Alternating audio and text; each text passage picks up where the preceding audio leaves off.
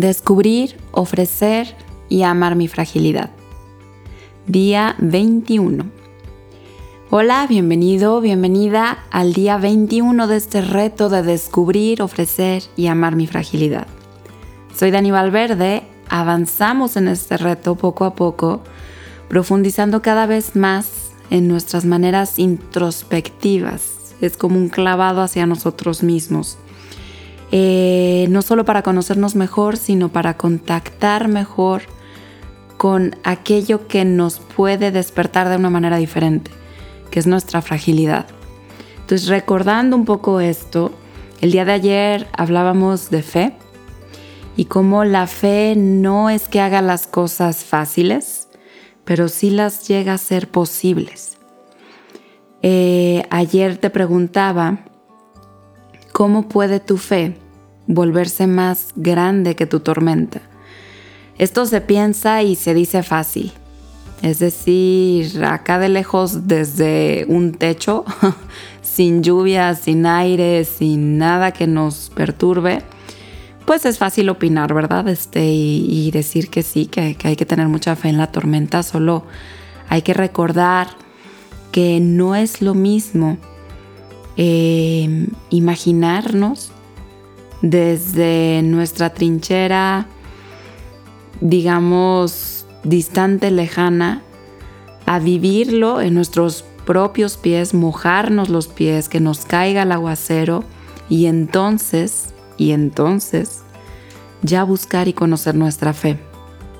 Es cuando somos más frágiles y más vulnerables que nos que también ponemos más atención en lo más profundo de nosotros. Es más fácil contactar, por ahí decía un filósofo, me parece que era Heidegger, em, que mientras más oscuro esté cualquier luz, por tenue que sea, va a brillar más. Entonces se trata un poco de esto, ¿no? De poner atención en la luz, de poner atención. En esto de ofrecer, hay una parte importante eh, que hablábamos al principio que es, primero que ofrecer debe ser un acto voluntario, no podemos ofrecer obligadamente algo, em, porque en principio no sería ofrecer, ¿no? Sería que nos quiten o una cosa de estas. Entonces debe ser voluntario y eh, la ofrenda finalmente es un acto de amor, ¿no? Este, entonces se trata de salir de una fe de cumplimiento de deber, de tengo que, y entrar a una fe personal que puede compartirse con los demás. Compartirse, ¿no? Este, ofrecer lo nuestro, ofrecernos a nosotros mismos, involucrarnos en nuestra propia identidad incluso. Cuando nos referimos a nosotros mismos, eh, si alguien dice, ah, pues yo soy de esta manera o algo así, por ejemplo, la manera de referirnos a nosotros mismos es señalándonos con nuestra mano a nuestro corazón. Por lo menos aquí en Occidente nos señalamos al área de nuestro corazón. No decimos yo soy señalando nuestra cabeza, por ejemplo, ¿no? Este, o nuestro ombligo. Señalamos nuestro corazón. Yo soy. ¿A qué voy con esto? Es un poco parecido a la canción de Fito Páez, este, que dice, yo vengo a ofrecer mi corazón. Canción preciosa, por cierto.